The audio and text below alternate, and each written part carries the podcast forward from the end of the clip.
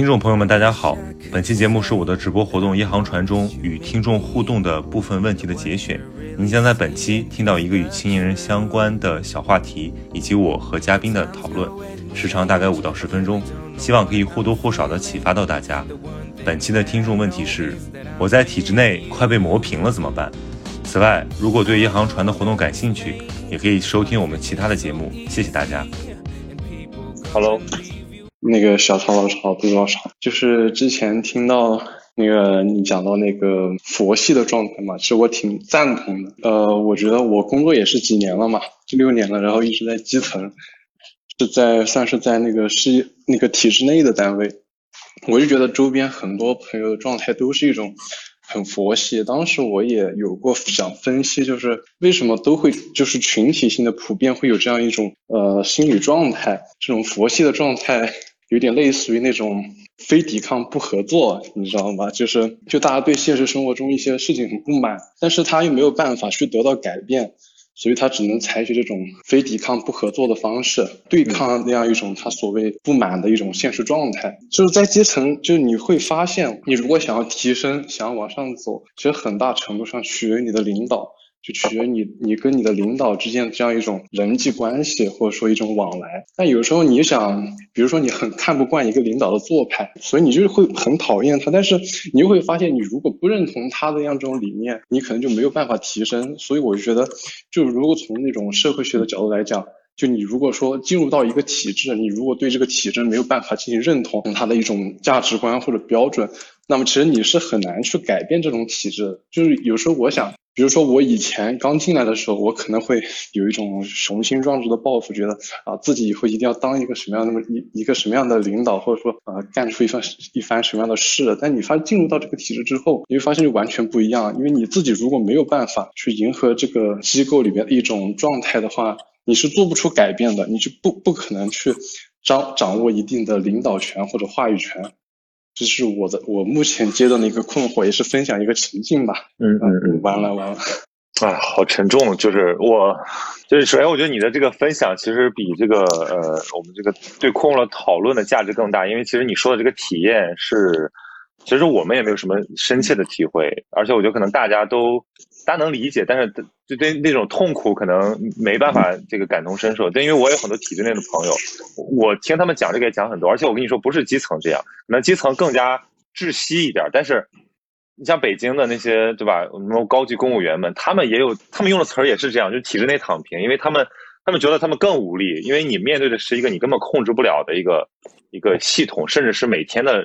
日常逻辑。对我我我我能看到的方式就是第一。你想清楚你要什么，你不要就是口嫌体直，就是明明其实就是说你你为了你的这个奋斗目标牺牲了你的最宝贵的那个年轻的那个活力创造力。第二就是他们可能会因为或者是有的人比如就是性情比较淡然，或者说他就其实还是很钟爱这个这个公共服务的这个行业的，那他就说我还有很多方法去可以获得满足感，比如说呃我认识的一个非常好的一个体制内的一个一个老师，他其实是一个很好的一个书法家，就是他会有很多爱好。然后他那个爱好大大的满足了他的那种那个阶段体制内的失落感。但我我觉得我没有什么很好的建议了，这是就是说，但是你要反思这个问题，其实我们有很多的视角。呃，武汉大学吕德文老师他专门写过一个，我我跟他约了一篇稿子，就是来讨论这个基层干部的这个躺平问题，就是大家的这个为什么会感到无力。其实这个机制分分析起来是非常非常复杂的。文章的言说的对象不是我们这种普通人，他那个更希望是被领导干部。尤其是我们的决策者看到，会对这个机制做一些调整。对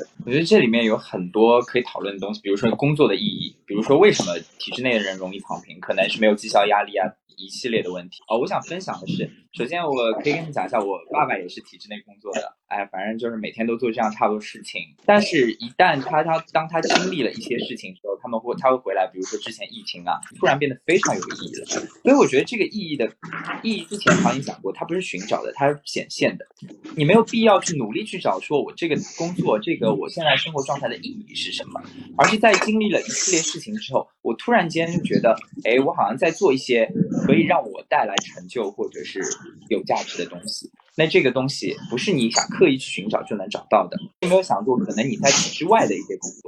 呃，比如说是金融行业啊，你想佛系都不一定有让你躺平的机会。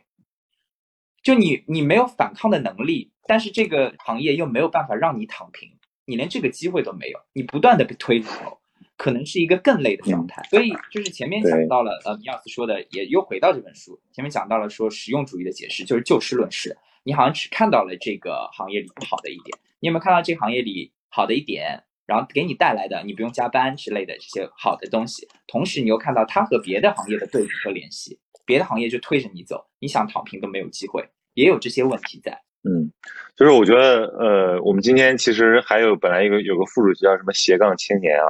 呃，现在为什么斜杠青年越来越多，也是一种其实一种社会进步的表现，就是呃个体化的这种意识越来越普遍，越来越得到确认，就大家很容易的说。就我今天看过一个很搞笑的东西，就是说这个什么零零后、九零后、八零后、七零后，他们上班上班迟到和辞职的习惯的不同。其实对于零零后来讲，他的这个东西变就是他的，比如他经常可以迟到一个小时，并不并不感到愧疚，然后他可能经常就裸辞。其实这种这种社会进程带来的这种呃在职业选择上的改变，本身是一种非常一种在我看来是非常积极的事情。就它给了我们个体更多的话语权和更多的选择空间。对，其实我觉得刚才杜世超讲的就是说，我们尽可能的要让自己待在一个舒适且有发展性的状态里面。就很多，比如说你你，当然我觉得在体制内有的时候是非常有价值的工作，但也也很有前途。但是有可能它不符合你的性格，或者它可能在这个现现阶段不符合你的要求。那它或者它不，它要么不够舒适，要么不够发展性。那我觉得我们有义务就给自己创造一种状态，就是让我们既舒舒坦，对吧？就是你心情要好，你不能。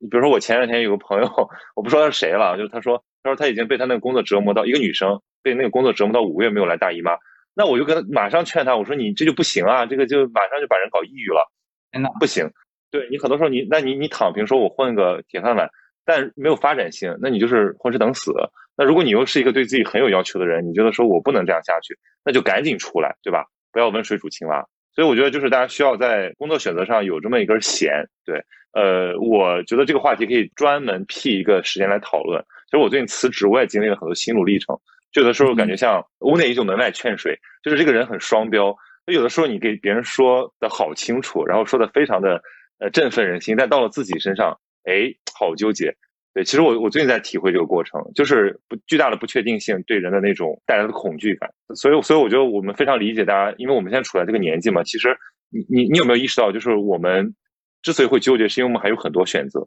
对吧？如果我们到了一个连选择都没有的时候，我们就没有必要纠结了，我们就只有只有认命，只有乐天知命，只有感叹说，人嘛，生活嘛，对吧？你说那个时候你会感到更幸福吗？我不觉得。所以，其实大家的纠结反过来也证明，就是说我们有很多路，只不过我们还需要时间去理清。对。